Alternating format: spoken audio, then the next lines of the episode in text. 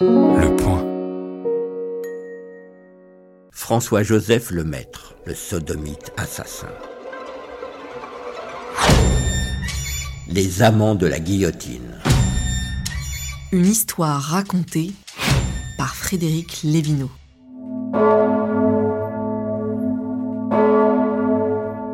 François-Joseph Lemaître est un jeune homme aimé de tous. Il est employé comme domestique dans la ferme Dely, sur la commune d'Audressel, dans le Pas-de-Calais.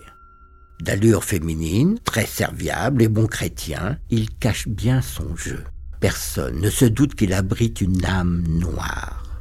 La nuit, il enchaîne les vols pour assembler l'argent nécessaire à l'achat d'une ferme. Adolescent, il avait été violé par l'oncle de ses patrons et par plusieurs autres paysans. Pour se venger, il se met à incendier leur grange et à voler tout ce qu'il trouve. De fil en aiguille, il multiplie les cambriolages de fermes. Un jour, il laisse pour mort un jeune homme de 19 ans qu'il vient de voler. Bientôt, le voilà en possession de 1600 francs, une fortune à l'époque. Comment la justifier? C'est alors qu'il a une idée de génie. Il apporte la somme au maire de la commune en prétendant l'avoir trouvée sur la route. Quel brave jeune homme, si honnête. Dix-huit mois plus tard, comme le propriétaire ne s'est pas fait connaître, forcément, la somme revient à François Joseph. Il a blanchi son argent. Mais comment ce voleur devient-il assassin?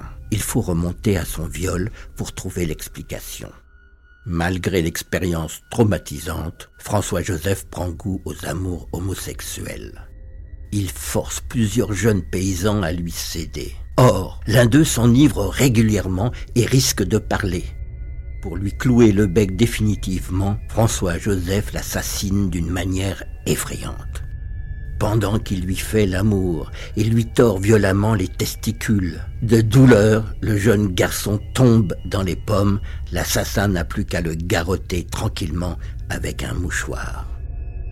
Et d'enchaîner avec un deuxième amant, puis un troisième. On commence à le soupçonner des meurtres, mais l'absence de preuves ne permet pas de l'arrêter. Ce qui va le perdre n'est pas un nouveau crime, mais une tentative de vol chez le curé d'Audembert durant la messe. Malheureusement pour lui, un voisin le surprend. Les gendarmes parviennent à l'arrêter en flagrant délit. Impossible de nier, d'autant que la perquisition de son logement fait trouver de nombreux objets volés dans la région. Le maître avoue tous ses crimes, y compris les meurtres. Le 5 mars 1872, le jeune Normand a rendez-vous avec la mort sur la place du marché aux bestiaux de la ville de Marquise. Quand le bourreau échancre son col, il soupire Une chemise toute neuve, quel dommage Une foule immense est présente. Elle l'insulte. Descends donc, feignant, vaurien, lâche le voilà lié sur la bascule, le bourreau presse le bouton, la tête tombe dans l'entonnoir, les doigts de le maître n'étreindront plus jamais de testicules.